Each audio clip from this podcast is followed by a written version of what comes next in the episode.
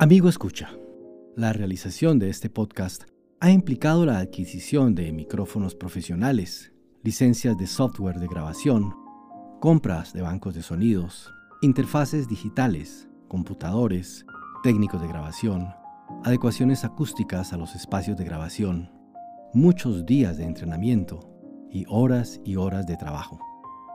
Nos gustaría que usted considerara hacer una pequeña donación a nuestros costos de serle posible, vaya en su celular o en su computador a la página anchor.fm slash historia silenciada. Allí podrá hacer donaciones desde un dólar y cualquier cantidad es para nosotros no solo una gran motivación, sino una ayuda significativa. Agradezco mucho de antemano que eso sea posible.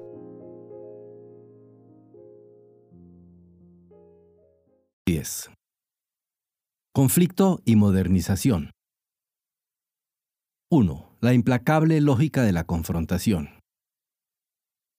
Las dos décadas que se extienden entre el fin del gobierno de Ubico y el golpe de Estado de Peralta Azurdia pueden dar la impresión, a primera vista, de una incesante e incomprensible sucesión de hechos que escapan a toda lógica interior.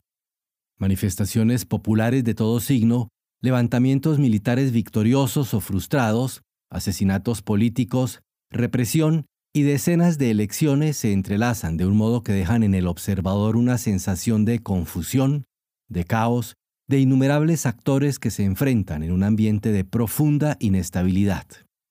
Pero esta es simplemente la primera impresión. Detrás del sonido y la furia, para recordar la clásica expresión de Shakespeare que aparece en Macbeth, de la continua agitación, se puede apreciar que los acontecimientos se desarrollan sobre algunas líneas maestras que sirven para darles sentido e intención. A partir de 1944, Guatemala despierta nuevas preocupaciones y objetivos porque se quiebra el profundo conservatismo de una sociedad que había sido patriarcal y rural, atrasada y estable, relativamente simple y poco diversificada.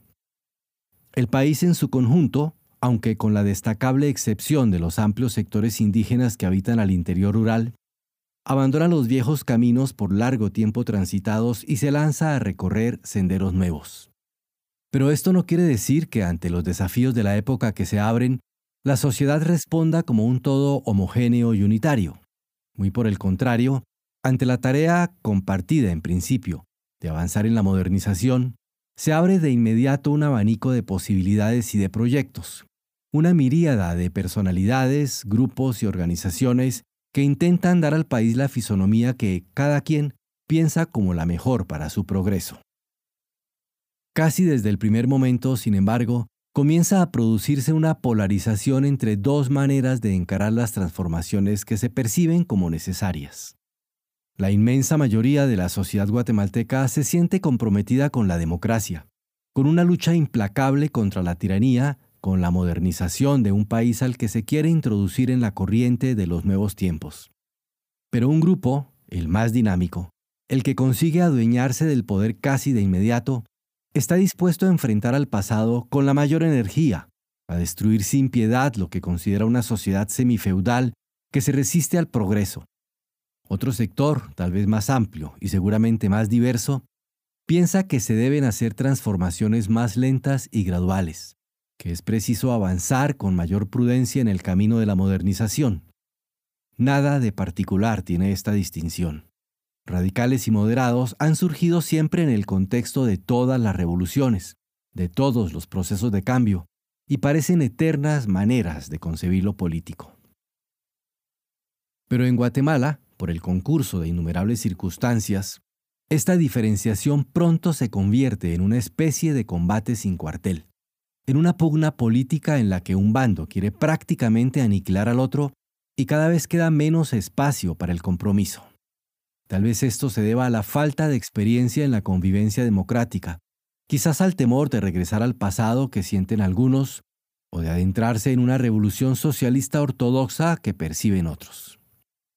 El presidente Arevalo, figura principal en esta primera etapa, en poco contribuye a serenar los ánimos pues su estilo como gobernante atiza la confrontación, separa amigos de enemigos, acrecienta y hace más agudas unas divergencias que se convierten en antagonismos. La trágica muerte del coronel Arana, de cuya responsabilidad directa o indirecta no puede escapar el presidente, marca un hito luctuoso en este proceso de enfrentamiento. Es cierto que Arevalo entrega el poder pacíficamente a su sucesor y que éste, el coronel Arbenz, accede al mando mediante elecciones. Pero su triunfo queda empañado por la forma en que se realizan unas elecciones en las que la oposición es acorralada y perseguida, en la que se manipulan votos, en que se usa todo el aparato del poder para vencer a quienes se conciben como enemigos de clase. La contradicción inherente a una revolución que, como tal, tiende a imponerse por la violencia pero que quiere a la vez ser democrática y entonces debe ser tolerante y abierta, permitiendo la alternabilidad en el poder, se agudiza en esta nueva etapa. El gobierno, en el que los comunistas ejercen ya notable influencia, concentra su acción en un proceso de reforma agraria que, más que modernizar al país, como se propone desde la versión oficial, parece destinado a eliminar la existencia de una clase social, a minar su poder económico y político, a desatar una revolución agraria que, en definitiva, nunca llegará a producirse. Las acciones de una parte provocan reacciones cada vez más intensas de la otra. El país está dividido y ya no opera la lógica del debate democrático, que unos sienten cada vez más innecesario y los otros ven ya como imposible, sino la implacable confrontación propia de las revoluciones o las guerras. El gobierno de Arbenz, sin apoyo definitivo en las Fuerzas Armadas, sin haber desatado una auténtica movilización revolucionaria, cae cuando una fuerza expedicionaria invade al país, al estilo de la vieja usanza centroamericana, aunque ahora como parte de un todo más vasto, la lucha global que se denomina Guerra Fría. Pero con la liberación no se rompe la dinámica de confrontación que ya ha atrapado al país. La represión anticomunista no logra su objetivo último y no se logra en esos pocos años habilitar un sistema realmente plural que funcione como mecanismo capaz de resolver las inevitables contradicciones que en toda sociedad se generan. A la muerte de Castillo Armas se produce una renovación del panorama político. La izquierda moderada se integra al sistema y con el presidente Idígoras parece posible la emergencia de un centro político en un país que está ya saturado de intolerantes extremismos. Pero Idígoras fracasa. Ni el general se muestra a la altura de las circunstancias, ni estas son las más propicias para promover la moderación y los compromisos de la democracia.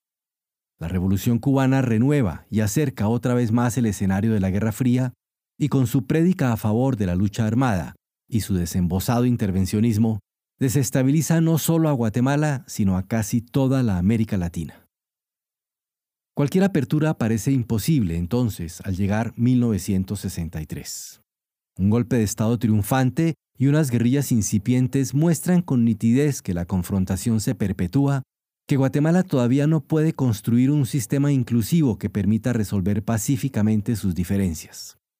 La polarización y la escasa experiencia de las élites políticas en el manejo de las confrontaciones ideológicas, así como la impaciencia de algunos dirigentes políticos por alcanzar el poder, hacían difícil el fortalecimiento de la opción democrática, según Francisco Villagrán Kramer, en las dos décadas que acabamos de analizar.